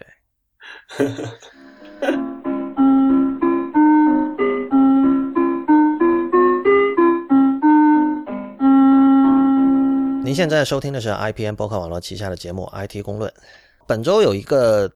就怎么说，这个产品引起了争议，但是如果它放在中国，一定不会引起争议。呃，产品的名字叫 People，它是 P E E P L E。那么当然它是取这个 People 人这个词的谐音，但是同时 P E E P 这个词是偷窥的意思，Peep。所以呢，偷窥加人，就大家可以大致想到是一个什么方向。那么这个 App 呢还没有出，是十一月，今年十一月会出。它的这个简单来说，它就是一个用来点评人的大众点评网。嗯哼，也就是说，你点评的不是餐厅和商家，而是点评的人。比如说，我来点评一下 Real，然后它是基于手机号来建立起这个社交网络的。换言之，你知道任何一个人的手机号，然后你又知道这个手机号背后是一个是谁，你就可以去在这个叫 People 的这个网络上去点评它。然后呢，它有一个设计是说，如果你的点评是负面的，它默认不显示，只有那个被点评的人点了同意之后才会显示。但如果是正面的，就会默认被发出来。简单来说就是这样一个东西。然后之前是 Washington Post 还是哪家报道了，然后就是引起轩然大波吧，在美国就好多人就是就说这个是一个非常不道德的一个 app。然后知名的这个第三方 Mac 开发者 Brand Simmons 还在自己博客上写了一篇文章，甚至写了一篇给那个 Tim Cook 的这个怎么说啊公开信，就说你最好是直接就把它消灭于这个摇篮之中，是吧？就不要让它上架了，这样的 app。不，你不觉得这件事情很扯啊？就是先说这个 Brand Simmons 那那封信啊，他自己是开发者，对吧？对。然后有人做了一款应用，虽然说他出就是踩到了他的道德底线，这个我们先不先待会儿再扯这个问题。我们先先说这个 Apps 他要求那件事情，你觉得这件事情不觉得很诡异吗？就是说，你踩到你的道德底线不构成你让他被禁的这个理由，而且这个是跟所谓美国精神是很违背的嘛？没错啊，这就这就很诡异嘛。首先，这个这个审核条里面并没有啊一条是针对说不能做这种东西的，那可以做对吧？法不禁止即是可行的，对吧？这个是基本的精神嘛。当然，我们不认为这个 App Store 它是一个什么国家有个什么法律，但事实上那个 guideline。起到的就是一个这种一个准法律的一个作用嘛，对吧？对。然后你作为一个开发者，然后你说这个东西啊我不爽，所以你你就要把它干掉。那我明天跟你说，Brand Simon 你做那东西的，我那我觉得也很不爽，那我是不是也给那个 Tim 写封关信，让他不让你上架好了？就这件事情，我觉得是非常愚蠢的。但是其实哈，这个 guideline 它那份 guideline 里面有很多很模糊的东西，你也知道，它有一个。第十四条，我现在看那个 guidelines，第十四条叫 personal attacks，就是说，如果一个 app 是这个 defamatory offensive，就是有诽谤，然后会令人反感，然后 mean spirited 比较刻薄，然后 or likely to place the targeted individual or group in harm's way will be rejected。我靠，那根据这个十四点一，这个就是应该被 reject 的呀。不，那个是后验的嘛，他得这个。嗯，这个应用真的上架之后，发现确实有这么一个结果之后，你才可以按这个条例去做处理嘛。但是大家现在没有上啊，你怎么知道呢？对吧？对，这这条其实这条很，我觉得很难去 implement，就是什么叫 offensive，对吧？这个不需要很难 去 implement，只要那个审核的人觉得这个事情，嗯，是这样的，那就是这样了。对，就是我修正一下，很难被以一种就大家普遍认为公平的方式去 implement，对吧？所以，所以这是这是另外一个在执行执行层面的问题了。呃，不，anyway，这样扯到哪里了？那个就是说我我我对这个审核条例的就是看法就很简单，就是说你保证一些基本的这个道德准绳就可以了，不要去搞那些。哎，对啊，所以你也说也得有基本的道德准则，所以我相信在 Brian Simmons 看来，他所秉持的那个那条底线是属于基本的道德准则，而我相信就是，比如最起码的，像我们经常听的那批播客的人会同意他的看法，嗯，对吧？就是 be nice，不，那 still 那也是后验的，你得等他上了之后，你确实证明他能够会产生你说如如他所说的那些恶果。才才去实现这件事情嘛，对吧？你不能说，那你先把它砍了再说，那个谁知道呢？嗯，对吧？这个事情我觉得是我我是比较反感这种做法。当然，虽然内心上我也认同他说那件事情很可能会发生，因为以过往我们对同类型软件的这个以及这个嗯社会大众的这个心态来看，那很可能就是那样了，对吧？但但是另外一个话题，这这个有至少有一个好处，它是实名的，就是它跟什么那个叫什么秘密啊那些软件不一样的一个地方。对啊，所所以所以你对这个东西的看法是怎么样子？嗯。就我很烦烦那个他们 CEO 在网站上说这是一个 revolution，他不是现在被人口诛笔伐嘛，所以就 CEO 在大家去他的那个网站叫 for the people 点 com，呃 for the p e e p l e 点 com，你可以看到那个 CEO 的一段很短的回应，他就说这个他说所有的创新在一开始都是会被人骂的，这个你产品还没出呢，大哥，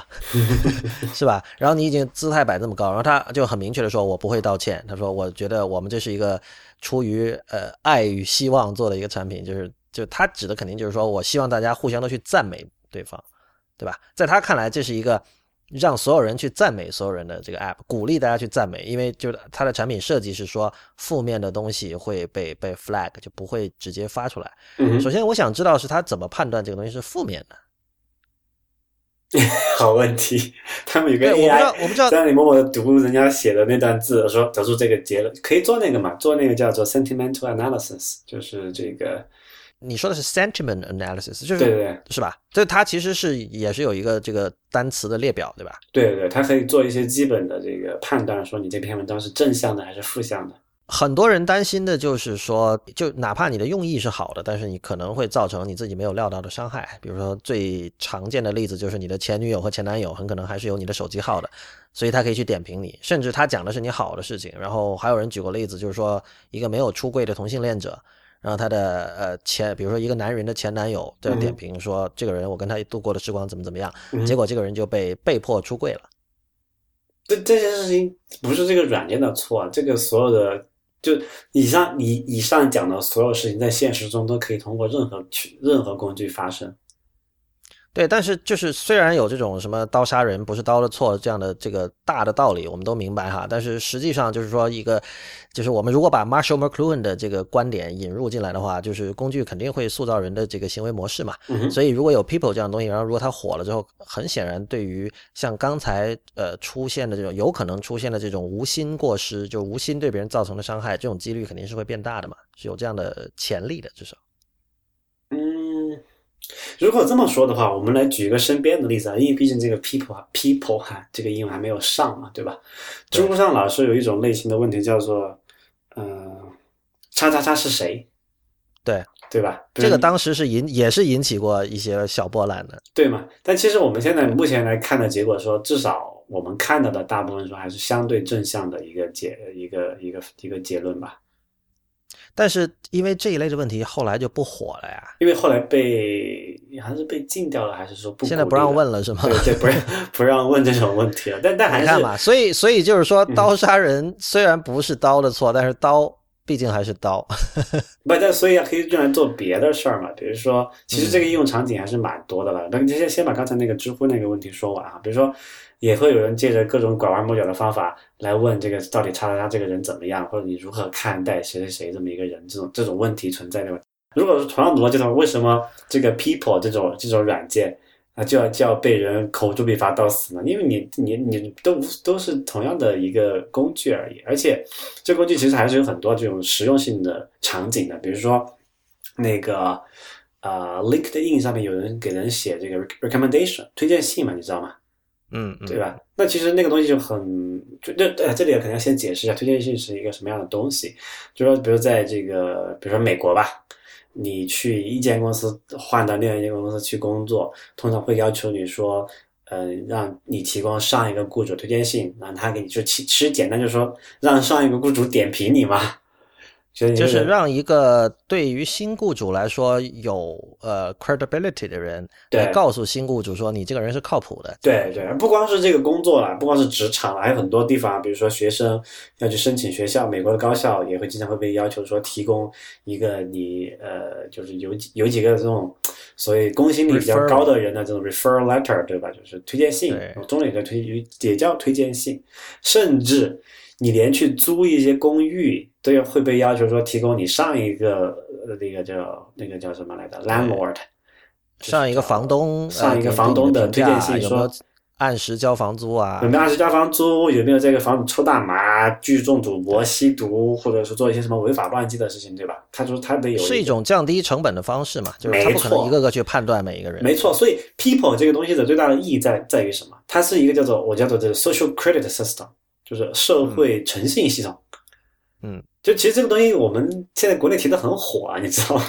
因为国内一直都说这个说这个中国人的这个这个公信对吧？不叫这不叫公信，不叫诚信度不高。为什么呢？因为没有，因为首先人很多嘛，对吧？然后如果我们按照一个很很靠谱的方法去做这个这个这信用追踪的话，是成本很高的一件事情嘛，就不靠谱，也而且也没有一个过往的这个这个这个这个。成这个信用的记录也没有历史，就很难得去做一些事情，所以有很有很多后果，就使得说我们做呃做很多的这个制度的设计也好，还是这个呃这个这个这个一个服务的提供也好，我们都先假设那个对方是恶的，就他是有坏意的，就是说呃做软件的话，就是说叫什么来的？最坏的情况就 worst case 是什么，对吧？然后你再去做做一些事情，会导致你就是各种服务都非常让人不爽，对吧？但其实你你如果你去一个就所谓的这种发达国家或者高诚信度的一个社会，像什么北呃欧洲啊或者北美吧这种来说，反正比中国高就可以了。你去感受一下，它很多这个服务的设计，它假设你人是好的，它是后验去做你的一一个东西，做你一个惩罚的。如果正你你做了一个呃坏事的话，就最简单一个例子，德国的这个火车。像这是嗯，没有人。就中国地铁是你要进那个地铁站，你要验那个票，你他不然那个闸机不开嘛，对不对？但其实这个是很影响通过效率的，对不对？那当然现在通过技术方法，通过什么那个 NFC 非接触支付啊，还有其他一些方法，使得这个东西变得不那么那个了。但是你想要过去坐那个什么长途车，你买票的时候那个排队是不是觉得很恐怖？或者现在买春运火车票其实也是一样的嘛，对吧？你得。你得上去要排很久的队，还排不到票，你再那样过去。但是你去像德国，你去坐那种高铁也好，还是室内的那种小火车也好，或者是乘公交车也好。你之前跳上去，没有人买票的，没有人在门口守着你检票的。大家可能比较熟的，像那个加州的 Caltrain 也是这样的嘛。对对，就它前前面有一个那个机器，你去把那个呃那个叫什么 Clipper Car，就相当于扫一下嘛，对对，扫一下。但是你不扫，没有人管你的，因为没有检票员，对吧？它是抽查的，像德国的话也是一个抽查的机制，会过于就是不定期随机会有一个这个叫做 conductor 或者是这种列车员，但中国还。就我们起码目前来说，都是说啊，一个啊什么 工资的，很多人都觉得说中国人的这个素质太差了，或者说就太穷了嘛，就你你啊，但但其实我觉得还是一个这个诚信系统不够健全的一个表现，就是说你做了坏事没有记录，不会影响你之后怎么样，就是说哪怕我刚才你说你罚了你五百，其实对你来说也就那样了，对吧？不痛不痒的一件事情。但如果说你这个逃票会影响你以后你贷款买房呢？比如说，他这个人过去逃票有五十次，他那以后贷款买房，银行就不贷给你了，或者说银行干脆就不给你服务了，他就银行说选择性的这个人诚信就不好，我们选择啊不接受在哪你这个逃票会影响贷款买房啊？不，所以我说这个就是这个诚信系统到的一个什么程度嘛？就是如果说一个诚信系统足够足够发达，我们是可以，呃，终终其一生，就是你你一生的每一个行为、每一个动作、每的结果都是被记录下来，都会有一个评分的。那么是不是人做事的时候就会特别谨慎小心，不会去做坏事？其实 People 这个软件，它要做的不就是说从某一个程度上。在完善这个系统嘛？其实这个系统，我们你你我们现在可能就是日常人觉得不怎么样，但是这个系统在今天来说已经在 secretly 运转了很长时间了。对，中国可能落后一点，可能北美、欧洲发达一点。就是这个，比如说我们最常见的信用卡这个体系，对吧？你有一次这个欠卡没还清，你有可能就申请不到信用卡了。那你去银行去贷款买房，你这个真的就贷不到了。这就是这个是也是背后的这个诚信系统在悄悄运作的一个一个基石了。然后所以你就在想，现在技术这么发达，通过技术手段去强化这个系统，其实是非常有利可图的一件事情，你知道吗？就是如果你能向银行提供说这个人过往，呃的评价怎呃这个这个这个信用背景怎么样，银行是很愿意为这个事情付钱的，因为他可以直接签到他风控水平的好坏嘛，对吧？嗯，那其实就有很多很好玩的事情的，比如说最近我们联想到另外一件事情，呃，这个叫什么？苹果不是在做这个分期付款嘛？你知道吗？呃，你说买 iPhone 那个？对，买 iPhone 那个今天 iPhone Upgrade Program。没错，过去这件事情是由这个运营商来做的，我们都知道，运营商就是说，啊，你这个人在我们这个是一个忠实的客户了，对吧？我觉得我直接给你一个手机，然后让你后付费。也没有问题，对吧？你直接拿走了一个六百多刀的手机，然后你每个月付我六十，我觉得这件事情是靠谱的，因为我相信你那个诚信系统怎么样。但是有些人是会被 decline 这个，他会也就是你去美国签合约，也是会有一个诚信系统在背后去去去这样去判定你的这个呃信用。对啊，就是比如说你你是一个游客的话，你是没有办法签那种签约机的，因为没错啊，因为很没有信用记录的。而且你很有可能说，你就拿了个手机你就跑了，对吧？然后再去什么解锁一下，我那我这个就我就亏大发了，就作为一个运营商，对吧？但现在苹果拿过来做这件事情呢，它是不是就它也就变成了一个金融机构了嘛？等于说它是给用户做一个小额贷款，实际上是，对吧？那我是不是也要考虑说，呃，我要这个风控的问题，我怎么去做？我也是要就 run 你这个背景调查嘛？那挪到中国来看这件事情怎么做？没有没有，小米也在做这件事情，对不对？啊，还有像那个，好像魅族最近也在做这个事情吧？什么事情？就是那个给大学生做这个分期付款买手机，锤子，锤子的这件事。OK OK，没错，对。那还有专门做，还有专门好多家这种创业公司，就是金也算是金融创新吧，来做这种这种小额贷款购物的。很多这个人群就是说，啊，目前没有足够一次性偿付能力的，但是又想买这个可能两三千或者四五千块钱手机或者其他电子设备的这种。呃低呃人低收入人群，呃嗯低收入人群好像这个这个词不太好，就现阶段收入暂时比较不太够的那些，其实其实主要也是做这个大学生在校学生这个这个或者年轻打工人群这个这个族群的一个一个一个市场。你知道怎么做吗？因为我我我给你这个难题，这个学校有一个比如有四万个学生，我想发展这个市场，你怎么去做这个风控？你风险控制嘛，就是说你你要。给给他们一每个人两千块钱的价值两千多的一个手机，或者四千多或者五千多的一个手机，但是他又没有，因为他是学生嘛，他们肯定没有收入，对吧？那也没有不可能有更相应的在记银行或者金融机构的这个这个诚信记那个什么信用记录了，对吧？我问你，你怎么做风控？那跟学校联系喽，对吧？其实你也想到这一条，对吧？那有人就是你你总得你你要么就是靠他们的 peer。来，就是你总得通过一个第三方来验证他们的，呃，exactly，对吧？就有人这么干了。这这这个第三方要么就是 peer，要么就是这个公权力，要么就是他们的上级，就是这样。对啊，所以就是很多就就突破点就这么几个嘛。你可以说，那我找个这个，比如说每个宿舍楼，我找一个我信得过的一个人，也就是说你去给你们宿舍楼你认识人打分儿。那如果说你能够集齐很多这样他的。旁人就是他的 peer，他的这个可能是他的朋友，他的这个上级或者他的这个同事对这个人的评价，或者同学对这个评价，综合起来这个因素最多，你有更高的这个置信度去相信你得到的这个评价是正确的嘛？那你如果你有这个正确的这个数据基础的话，你就可以做的更好的风控了嘛？那你就可以为这个人提供这个小额呃无抵押的小额贷款服务嘛。然后你觉得你根据你已有的这个信息，然后考虑一下你这个付出的这个成本，包括他违约的风险，你觉得这个事情是可以接受的，那么这个事情你就做了，那就是这个是金融创新了，对不对？那怎么做？嗯 People 这种东西如果在中中国出现，那是不是很受这种风控做小额贷款的机构的喜欢？因为它可以从很多的层层面去验证这个人的道德品质怎么样，他会不会有这个赖账违约的风险？我觉得如果你是朝这个方向思考的话，就这种评价得是非公开的呀。嗯，不一定啊。为什么？这跟他公不公开没有任何关系啊。不是，我觉得当你知道你的评价是要公开了的时候，嗯哼，你评价的心态会不一样的。那那会怎么样呢？如果说这这是两面，这是一个很复杂的一个问题，就不能它不是一个简单的单向的问题，它是一个会有一个一个叫 feedback，它有一个反馈机制的问题，就是说我给人，假设我哈在在这个系统里面，我老是给人做正面的评价，但事实上我做出正面评价的人出现了大量的违约的风险，违约的违约的不是违约的风险，出现了大约违违约的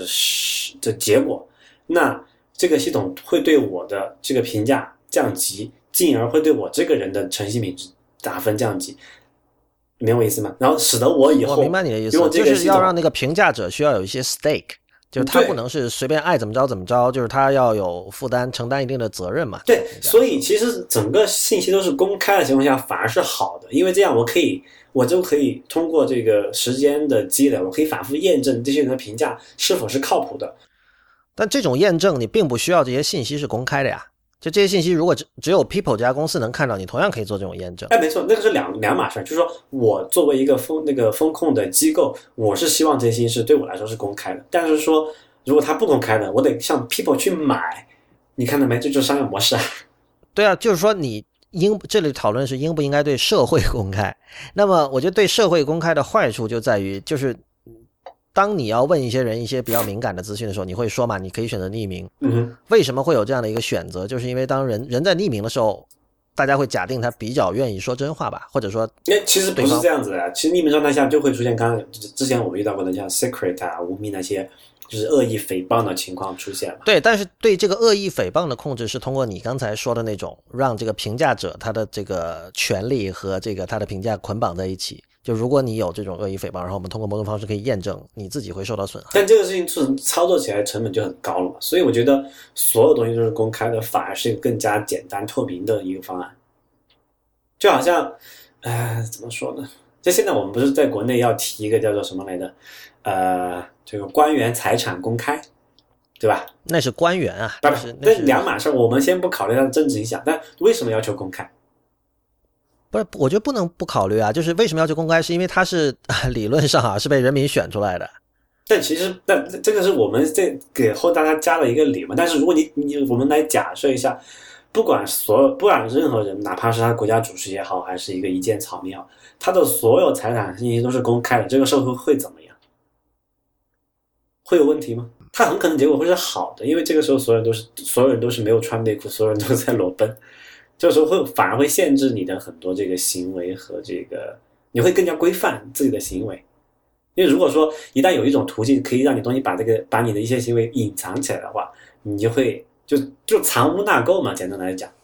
为什么是藏污纳垢？是这是没有说是藏干净或者是藏什么东西，对吧？他肯定藏，他隐藏起来都是不想被人看到的东西，对吧？哪些东西是不想被人看到的？我们当我们当然自然的说隐私，说是那是 none of your business。但是那个是一个比较传统的一个一个一个一个一个道德观嘛。就如果我们今天假设一个另外一个极端，所有信息都是公开的，人们的行为发生，人们的行为会发生什么样的变化？所所以，其实刚刚你说那个 people 在中国完全，如果在它出现在中国，可能完全不是一个事儿，对吧？就不会引起争议。对，其实我觉得在其实，在事实上，这个东西已经在发生了。就是说，啊，它本质上就是说让别人。评价你可以就让别人添加你的信息嘛，就是可能再早一点，那个 Facebook 有那个叫做影子账号的问题，你还记得吗？Shadow Profile 的问题，不知道哎，就是就是说你没有上 Facebook，但是你朋友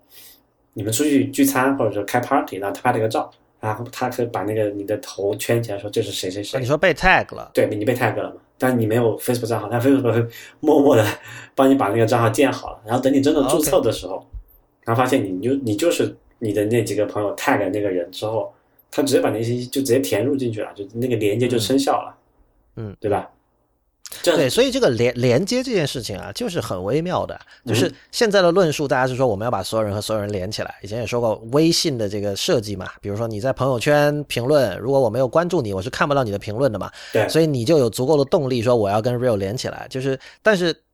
大家都连起来的社会就是监控社会，就是集权社会，就还是对，而且这个事情在正在逐步发生。刚才讲那个 Facebook 是国外的一个例子嘛，对吧？像国内有那个微信，大家用的比较多。现在我发现留意到一个现象，因为其实现在就是在这个，嗯，叫什么公务场合，就是这个这个呃职场，你社交的时候，你会经常认识一个什么人，加个微信，对吧？你得备注一下那个是谁，哪个公司的谁谁谁，对吧？对啊，哪个公司的谁谁是一个什么职务，啊，这都是都是上传到微信的服务器上面去的哦。也就是说，哪怕我这个人想匿名怎么样，然后我加了这个，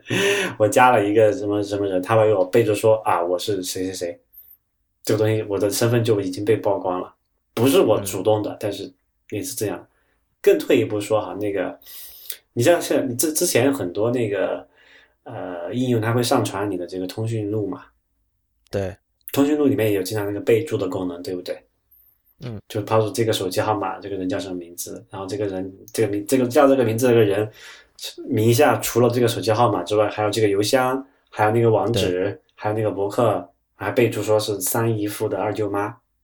对，对吧？这样你你把这些东西都收集到一个地方，你做一下这个这个分析，一看，哎，这个这个人际关系，这个这个 identity 这概念就出来了。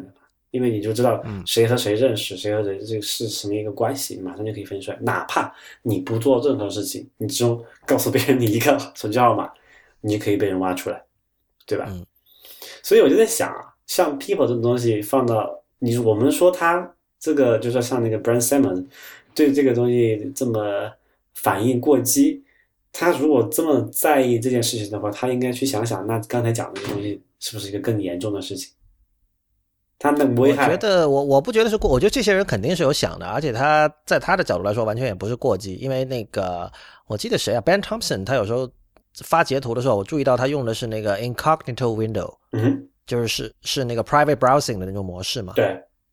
对，所以就是有一些人会想这样的问题，然后呃，我觉得他们也会有在实践上也会就是照此去进行实践吧。所以那个时候就牵扯到上次我们你提到过那篇那个叫做 Maciej Chiglovsky Mar Mar Marche Marche 是吧？这怎么念？这个是个波兰语的名字。对，对他那篇文章的最后那部分，我觉得还挺有意思的。他就是讲了说，呃，有什么手段去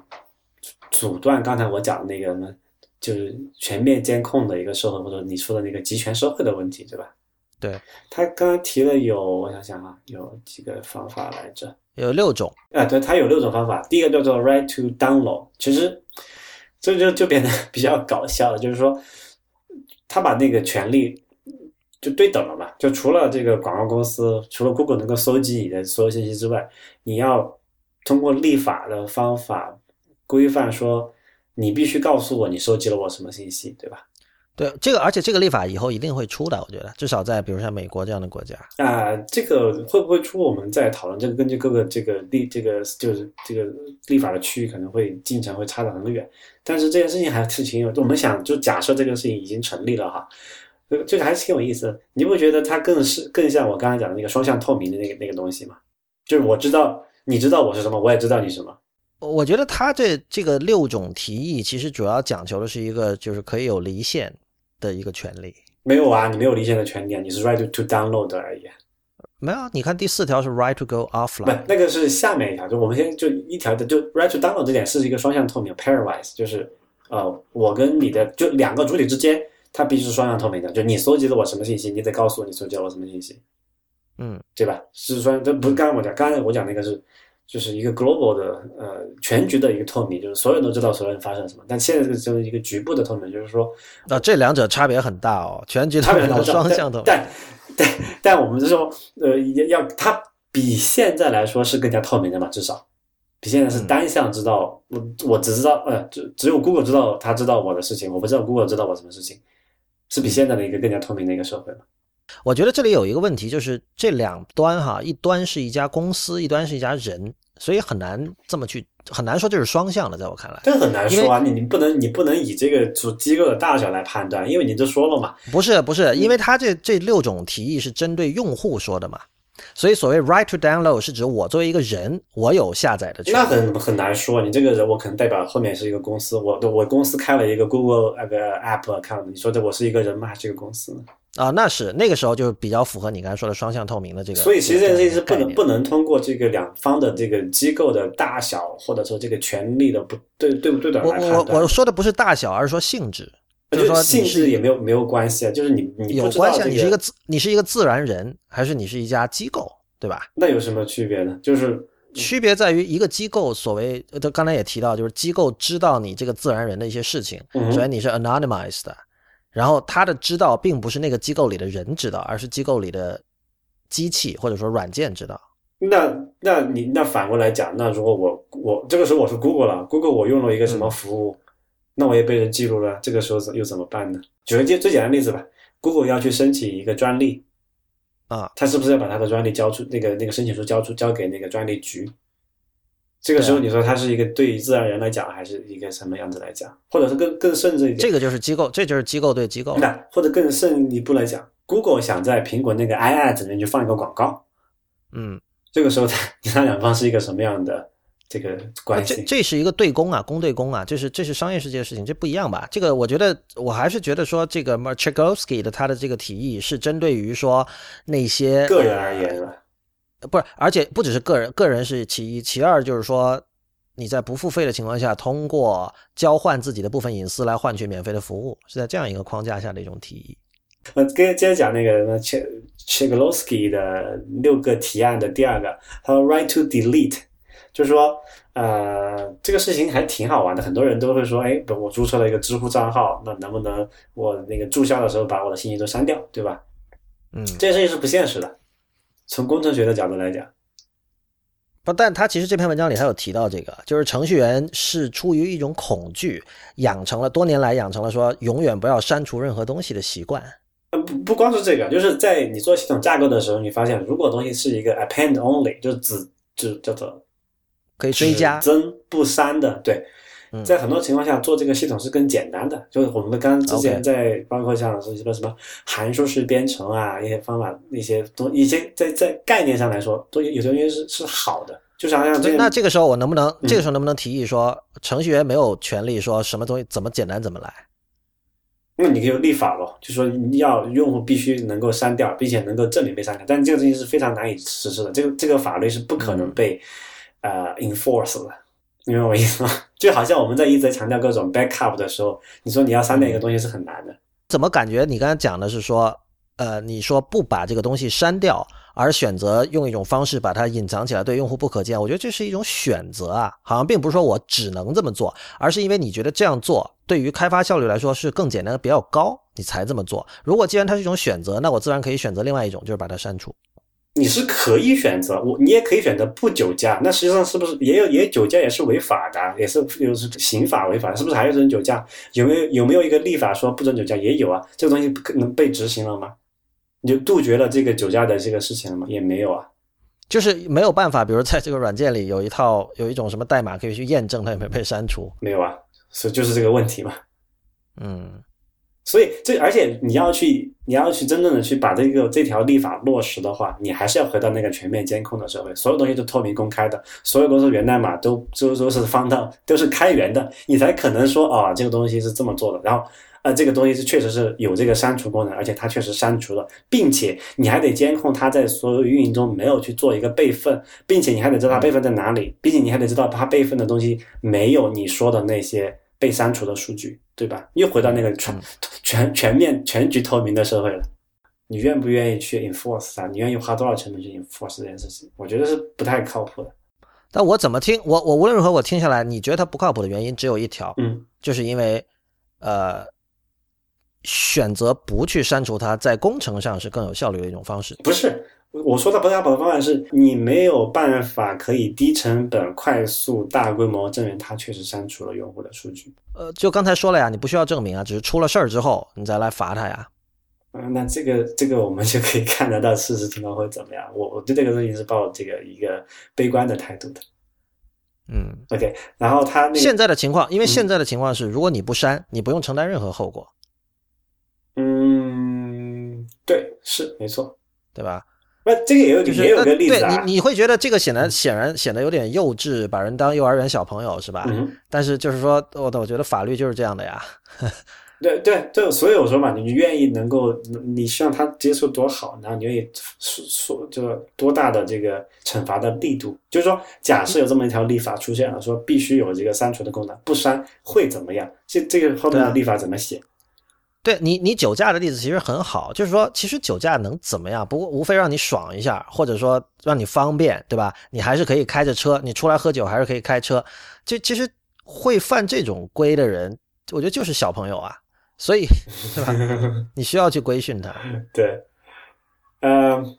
还有一个就是说，它下面有一条叫做呃，它的那个六个大提议的之三是叫做 limits on behavior data，就是说每个公司存储的这个行为数据不能超过，比如说九十天，但这个这个时间点可以有这个是可以改的一个参数嘛，就是说他说你不能无限期的保留这个数据，对吧？这个跟上面那条其实是上面那条的一个延伸了，就是说叫叫做你需要有被删除的权利或者被遗忘的权利。嗯，所以这个跟刚才那个其实是一个一个它的一个特例了吧？就是说你必须法律规定超过九十天的行为数据必须被删除，对吧？举个例子，嗯，但也是刚才讲的吧？你怎么去怎么去追溯这件事情，这很难的。对，所以我说了，他这六条，接下来比如说可以可以可以离线的权利是吧？嗯，然后什么可以禁止这个，就是说禁止第三方广告，然后还有这个对这个隐个人隐私，呃，商业公司对于用户的个人隐私做一些这个承诺，所有这些事情指向都是同一个方向，就是说我有离线的权利，在我看来，就是你可以不不选择在这个网络上，你可以不上网。嗯，今天就是说你你其实不太容易不上网，就多多多少少你每时每刻都在上网，嗯，对吧？嗯、其实就是这样，网如果你把网理解成一个抽象的一个比喻的话，嗯网就意味着监控嘛，就是网是监控的基础，就你总得在这个网上，它才可以监控你，不然的话就是监控成本就太高了，对吧？对啊，所以为什么互联网是一个非常好的东西，就特别容易实现这个全面监控的社会，因为它提供了低成本的这个行为数据记录的一个基础嘛。嗯其实它不是离线的权利，我觉得就是就是被删除的权利嘛。就哪怕我上线了，你只要保证说九十天之后我的行为数据都被清干净，然后我给你发封信说删掉我的数据，你就删掉了，那我其实是不是跟没有上网本质来说没有本质没有太大区别？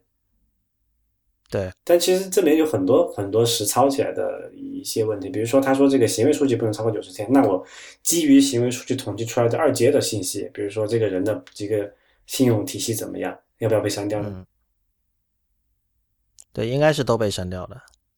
就按照按照他的构想，应该是都被删掉的。那比如说，嗯呃，我基于这个数据构建出一个模型，说我对这个人的这个这个呃信用风险的，就违约风险的判断，这个人是高风险的人，我银行选择不不贷款给你了，然后你给银行说，呃，删掉我的数据吧，然后你再过三十天去，呃，过九十天去说，那我再申请个信用卡可不可以？嗯，对吧？其实这实操起来这个问题